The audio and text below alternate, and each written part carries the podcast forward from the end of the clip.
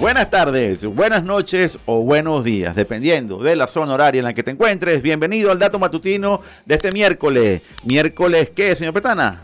Hoy es miércoles 23 de noviembre. Falta un mes y piquito para Nochebuena, ¿no? Un mes y un día para Nochebuena. Un mes y un día para Navidad. Interesante, para Nochebuena y después tenemos día de Navidad. Excelente, excelente. Creo que la semana que viene ya vamos a estar un poquitico en, ambiente navideño por acá, por la oficina. Saludos a toda la gente que nos, que nos ve por, por Telecolor, acá en el estado Zulia, y obviamente la gente que más tarde nos escuchará a través de Spotify, Deezer, Google Podcast, SoundCloud, etcétera, para escuchar pues nuestro podcast del dato matutino. Petana, eh, hay buenísimos datos, como siempre, gracias esta hermosa y maravillosa fuente tecnológica, muchísimos datos interesantes.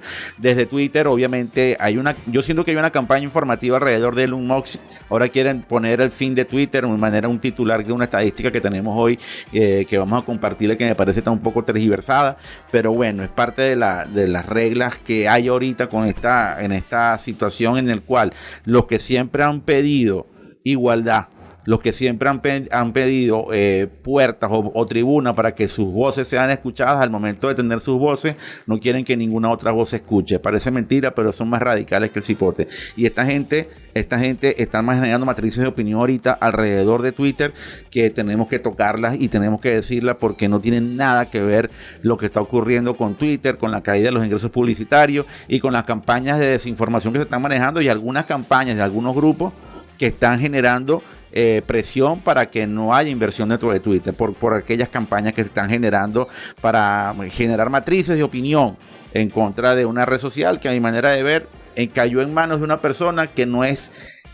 amiga de buena parte de la, de la gente que, que estuvo liderando el manejo informativo de Twitter por un tiempo. Pero bueno, después vamos con eso. Vámonos con los números. Tengo muy buena información porque si ustedes recuerdan, hace aproximadamente ocho meses, si no más o menos, por ahí va, nosotros sacamos un trabajo sobre la decisión, o casi un año, la decisión que el gobierno chino había tomado para crear una legislación que controlase el uso de videojuegos en menores de 18 años, ¿correcto? Sí, señor.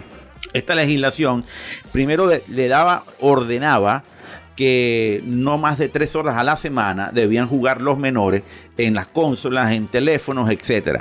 No solamente eso, sino que la propia eh, legislación ordenaba a los grandes fabricantes chinos de videojuegos, que no son cualquier cosa, son poderosísimas compañías, que generaran condiciones en su algoritmo y en su tecnología para mermar el uso de horas de juego en menores de edad. Hay tecnologías que se aplicaron y ya China está dando resultados. China está diciendo que más del 70% de los menores están jugando menos de 3 horas a la semana.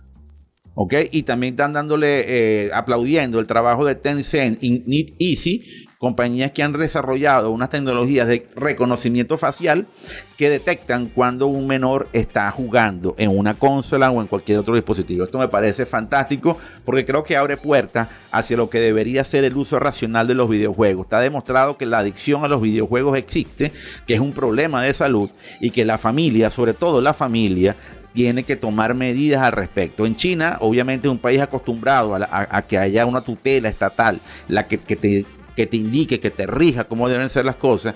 Eh, nosotros quizás en América Latina tengamos una pseudo presencia estatal para ordenar cosas, pero siento que, la, que aquí lo que existe son vacíos, ¿no? Vacíos de, principio de buena parte de la gente que nos puede estar dirigiendo. Y aquí lo que tenemos es que tratar de consolidar los lazos familiares, que sea la familia la que tome las riendas de esto, que el Estado genere la legislación necesaria para evitar flagelos de este tipo, eso sí, pero que sea la familia la que tutele dichas medidas. Me parece que los números que está teniendo China son buenos eso no va a mermar la industria de videojuegos, eso no va a afectar eh, el consumo de videojuegos, eso va a mejorar las condiciones en las cuales los jóvenes juegan. Y eso me parece muy, muy acertado. Vamos con otro dato, dato de Hewlett Packard. Hewlett Packard ayer, dio, una información importante, dio un pronóstico muy, muy ajustado de lo que van a ser sus ganancias para el próximo trimestre o para el próximo año 2023. Y ellos están diciendo que han van a tener un recorte de empleo de aproximadamente 6 mil personas, de 4 mil a 6 mil trabajadores en los próximos tres años. Un recorte de empleo que viene de la mano, ¿por qué? Por una caída importante en las ventas de computadoras personales, por una caída importante en la venta de impresoras, entre otros servicios que esta gran compañía pues ofrece todavía al consumidor. Y estos recortes van a permitir a la compañía mantener cierto respiro, cierto aire de ganancia. Siento que Hewlett Packard es una de esas grandes compañías que, la, de las históricas, de las grandes e históricas compañías. Yo tuve la, fortuna de ir a Palo Alto y conocer dónde el señor Hewlett, cómo, ellos comenzaron a crear los primeros radios y transitores para montar posteriormente una de las principales compañías de Internet. Vimos cómo ellos visualizaban hace ya una década lo que iban a hacer los, el, hogar, el hogar, el hogar eh, digital, etcétera. Sin embargo, siento que ellos no supieron dar el salto cuántico, porque había que dar un salto, un salto cuántico en, una, en unos años clave. Entre el año 2006 al año 2009 había que dar un salto importante en materia de, renovación de la, de la filosofía del software, de la filosofía de las compañías, del tamaño de las compañías, porque la movilidad estaba imperando, porque el poder que venía con Android y que venía con Apple, con sus mobile, con sus dispositivos móviles, pues iba, iba a generar una revolución de la industria, las aplicaciones, el mundo manejándolo por aplicaciones iba a dar grandes pasos.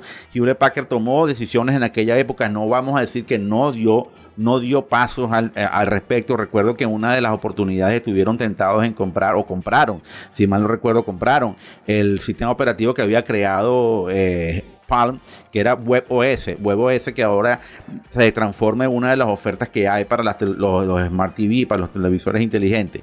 Pero bueno, y, tuvieron unos buenos smartphones y tuvieron una buena, una buena propuesta, pero eh, la oferta de Hewlett Packard no caló. Eh, se centraron en lo que saben hacer, computadoras, servidores, eh, impresoras, por ahí consumibles, por ahí les ha ido bien, pero obviamente la evolución va, avanza y ya los números no son igual. Tienen que manejarse con menos personas. Creo que por allí van los anuncios y, me parece que es sensato las políticas que toma Hewlett Parque para mantenerse mientras llega la innovación. En algún momento darán grandes pasos en materia de innovación, siempre lo han hecho, son grandes compañías, tienen departamentos de investigación y desarrollo enorme, así que seguramente vienen momentos interesantes en esta renovación. Por allí viene una información, señor Pestana, que a mí me gustaría que usted la compartiera con nosotros, porque tiene que ver con Twitter. Y este dato es importante, ¿no? Si quieres pasa la, pasa, pasa la, la, gráfica para que la comunidad la vea, pero es lo importante, ¿no? Hay una, hay una información de estatista que, repito, a mí me parece que el titular está un poco tergiversado, porque están diciendo así, renuncias y despidos masivos en Twitter, el fin de la red social, el fin de Twitter, dice estatista. Yo no puedo decir que sea el fin, ni siquiera inferir o por un signo de interrogación que eso puede ser una posibilidad. Hay redes sociales que han, que, han, acabado, otras que se han reinventado, otras que han tenido verdaderamente colapsos reales, como el caso de Snap, y que se han mantenido, han crecido, no han, soportado el impacto de los reels de Instagram y han soportado el impacto de, el impacto de los shorts de YouTube y ahí siguen. Entonces, decir que, que Twitter va a morir siendo la única red social en su categoría que ha tenido éxito, siendo la única red social que tiene líderes de opinión importantes, siendo una red social que tiene un concepto que todavía no le podemos decir que sea anticuado, no, es un todavía un concepto válido, un, concepto que todavía cala, una plataforma que, repito, le han caído muchos contendores, pero no terminan de ganarle. Entonces, decir, decretar que vamos a tener el fin de Twitter porque Elon Musk está despidiendo gente y unos malcriados se están yendo porque son malcriados. El momento de decir, mira, renuncia porque tienes que trabajar más. No, yo no voy a trabajar más, yo no voy. Entonces, no trabaje, váyase pues. Eso es lo que le están diciendo. Entonces, eh, decir que esto es el fin de Twitter, a mí me parece que está tomado por los pelos. Pero ¿qué, qué datos hay por allí, señor Pestana, que usted quiere compartir con la comunidad? La verdad, los hechos son los hechos. Y desde que Elon Musk eh, agarró la red social, de hecho, ayer Antier te estaba comentando lo del meme que leí de Twitter se va a convertir en la primera red social atendida, atendida por su propio dueño. Sí, correcto, correcto. Este, y es que es así, o sea, tenía casi 12.000 empleados Twitter entre empleados externos y empleados de la, de la compañía, de nómina, digamos. Correcto. Eran 7.400 en nómina más 5.500 de empleados externos. En la primera semana, la mitad de los 7.500 de nómina se fueron. Se fueron despedidos o que han renunciado. Quedaron la primera semana 3.700 empleados en nómina y los mismos 5.500 de empleados externos. La segunda semana había solo 1.000 empleados externos de los 5.000. Es decir, casi el 70-80% de esos empleados sí, se fue. para afuera. Para afuera la, esa fue la segunda semana, que teníamos de 7.500 y 5.500, teníamos ahora 3.700 y 1.100. Y ya esta tercera semana de Elon Musk como propietario de Twitter, hay, han renunciado de los, de los 3.700 empleados eh, que tenía Twitter en nómina, han renunciado ya la mitad de esos empleados. Y, no solo eso, ¿no? Por ahí también hay información de otras compañías de Internet, otras compañías de tecnología que están diciendo esta campaña, ya no quieres trabajar en Twitter, en Twitter, ven a trabajar con nosotros. Están diciendo eso. A mí me parece que esto es, honestamente. Capitalismo salvaje. No, no, chico, esto es descaro. Esto, esto no tiene, no hay pudor, no hay pudor. O sea, si fuese al revés, es lo que yo digo, si fuese al revés, yo, a mí me encantaría escuchar todo lo que dirían los grupos de, protección de los derechos civiles, que por ahí están criticando el Elon Musk. Me gustaría saber qué dirían los, las luces que hay en los medios de comunicación, qué comentarían, qué dirían si fuese al revés. Yo siento que aquí hay matrices de opinión que se quieren generar, que se quieren dirigir hacia algo y, y, ponen a uno en la odiosa tarea de estar defendiendo a un individuo que tendrá sus aciertos, es un erudito, es un visionario, pero una persona que tendrá sus fallas como cualquier otra. Y que venían despidos en Twitter era algo que también él había anunciado desde que, desde que dijo que iba a comprar la empresa, desde que llegó el tema de que esto tiene demasiados votos, yo quiero limpiar esta situación, ver cómo es esto. Eso venía, eso venía, o sea, era algo normal. Ahora veremos qué Twitter viene. Ahora veremos. ¿Usted cree que el señor Elon Musk no tiene suficiente capacidad gerencial como para poder administrar esta empresa? Pregunto. Capacidad gerencial tiene, porque tiene muchas empresas. Pero ¿quién no, la puede montar? ¿Quién puede dudar eso? Quizás no está muy, muy ducho en el ámbito de redes sociales. ¿Quién te ha dicho eso? porque es que no, no tiene experiencia, digo yo, porque no tiene una empresa. No, tiene experiencia nosotros, no tenemos ah, experiencia nosotros ah, en pero generar compañía. ¿Vas a comparar a Elon Musk con nosotros? No hay comparación. Entonces, precisamente, no, yo que te puedo decir que quizás Elon Musk para, para hablar de estas cosas, quizás no tenga las capacidades que pueda tener tú o tenga otro. Obvio. Lo que sí te sé decir es que si uno piensa que estos señores se meten en un negocio de 44 mil millones de dólares y que no han visto todas las cosas que puede haber alrededor de este negocio, que puede haber una posibilidad de capitalizar más ingresos, pues entonces lo que tiene una visión reducida de los negocios somos nosotros. Lo que queremos es descalificar a un tipo, a una persona, a un individuo que ha tenido éxito en lo que ha creado, en lo que ha desarrollado, y ponerlo ahora eh, en duda. Ahora, ahora vender una imagen de un tipo radical, un tipo malo, un tipo que, un tipo que no es simple y llanamente porque está en contra de unos intereses que se metieron de frente en Twitter, porque se metieron unos intereses progresistas dentro de Twitter, que él lo está limpiando, yo no puedo decir que es para meter un nuevo radicalismo. No, no lo puedo decir, no lo puedo afirmar, ¿ok? Porque no se ha evidenciado eso.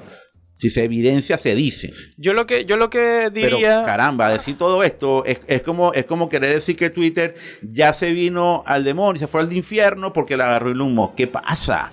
¿Qué pasa? No, no, eso, eso sí es radical porque obviamente Elon Musk tiene capacidad gerencial porque tiene empresas y está demostrada esas empresas que tienen éxito, así que ahí no hay eh, para dónde agarrar. Sin embargo, yo diría que una, esto es una opinión muy personal eh, y alejado de la realidad porque... Obviamente, todas nuestras vidas son así, este, Y mm, diría que ya que está despidiendo mucha gente que quizás eh, sí tienen cierta experiencia en el ámbito de redes sociales porque la tenían, a pesar de estar en una red social un poco ya este, eh, como echada a perder, tenían experiencia en redes sociales, eran gerentes. Yo diría que si está despidiendo todo este equipo de trabajo, no veo que, esté entrando otro equipo de trabajo no se un poco más no a sus ideales. No, se, ha anunciado. Exacto, no se ha anunciado. No se ha dicho. No se ha, no se ha visto. Y como no, se, ha mediatizado. y como no se ha visto, quizás está generando una matriz de opinión que es la que estamos hablando. No se ha mediatizado. No se ha, no, se ha, no se ha hecho bulla, como decimos acá en Venezuela, al, al respecto. ¿Usted cree que no hay gente interesada en trabajar en, en, Oh. Twitter ahora? Yo quiero. Si Elon Musk está viendo esto, por favor, aquí llámame. quiere trabajar contigo, pues, yo le vas a pagar más de lo que yo le puedo pagar, seguro, seguro que así es. Y más, a mí me puede contratar también si quiere, no tengo problema. Pero es lo que yo digo, brother, o sea, no, no, no podemos caer en matrices de opinión, no podemos poner en duda la capacidad eh, gerencial de un tipo que decidió comprar Twitter porque se picó, se molestó cuando vio lo que, lo que yo también vi cuando lo vimos.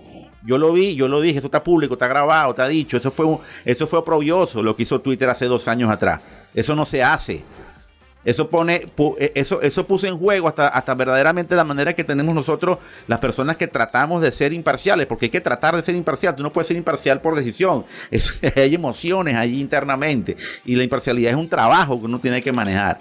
Pero la gente que intenta ser imparcial en sus argumentaciones no puede eh, alentar o no puede aplaudir cuando ve radicalismo de cualquier tipo o cuando ve que se quieren orientar matrices de opinión o cuando ve, o cuando ve que se quiere generar una matriz de opinión en función de unas audiencias que lamentablemente hay que decirlo, buena parte de nuestras audiencias están idiotizadas, hipnotizadas en el uso de, lo- de, lo- de los fake news o de las noticias que se quieren eh, distribuir. Si usted quiere generar una noticia, usted quiere afectar a alguien, usted quiere ganar algo, usted quiere lograr un objetivo, comience una matriz de opinión. Comience una matriz de opinión en cualquier plataforma y ya va a comenzar a ver que los resultados van a, van a lograrse.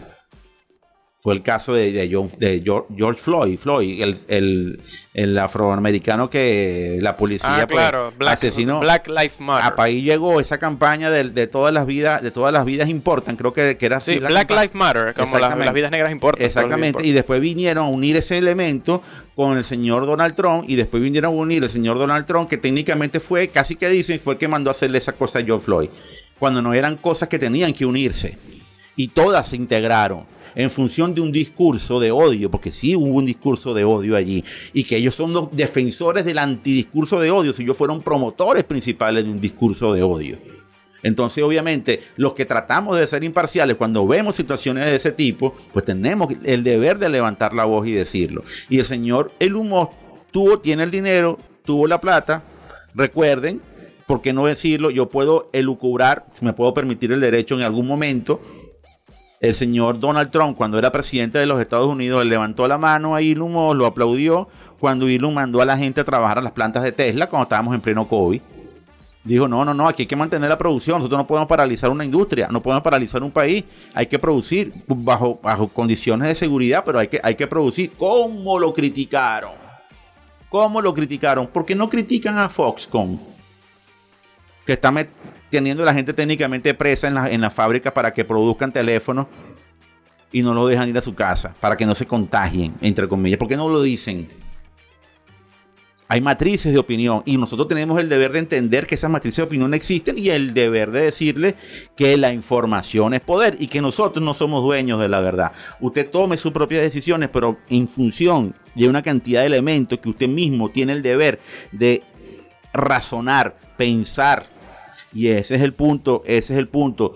No nos idioticemos, que las condiciones en el mundo están dadas para que nos idioticemos y sigamos matrices de opinión y orientemos nuestro discurso en función de los intereses de un grupo, de un lado o del otro. El objetivo es que usted no siga a nadie, usted se diga a sí mismo, sea independiente y tome la mejor decisión posible. Por eso es que siempre vamos a decir que la información es poder. Pero antes que yo termine, señor Petana tiene algo que decir por allí. Pues que eh, como Hormiga Radio nos encuentran en todas las plataformas de audio. SoundCloud, Spotify, Deezer, Google Podcast y demás. Vamos a escuchar una canción del año 2015 que un poco, digamos, tendría que ver con, con lo que estamos hablando, porque esta canción es una de las más rockeras de, de Maroon 5. Aunque es un grupo de pop, esta es una de sus canciones más rockerita, aunque muy mainstream, pero rockerita.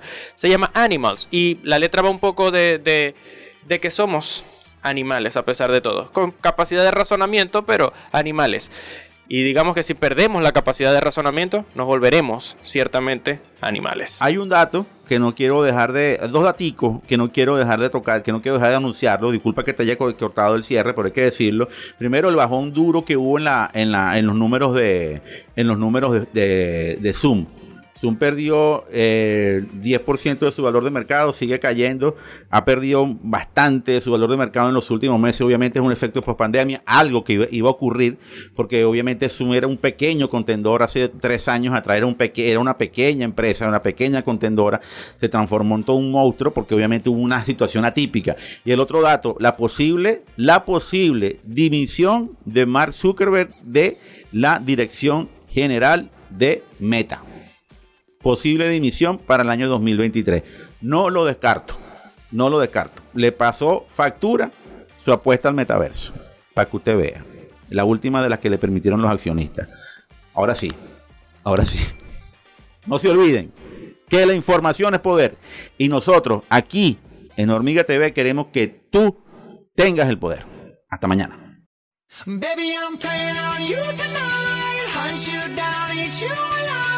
just like animals, animals like animals, moles. And maybe you think that you can hide. I can smell yourself from miles, just like animals.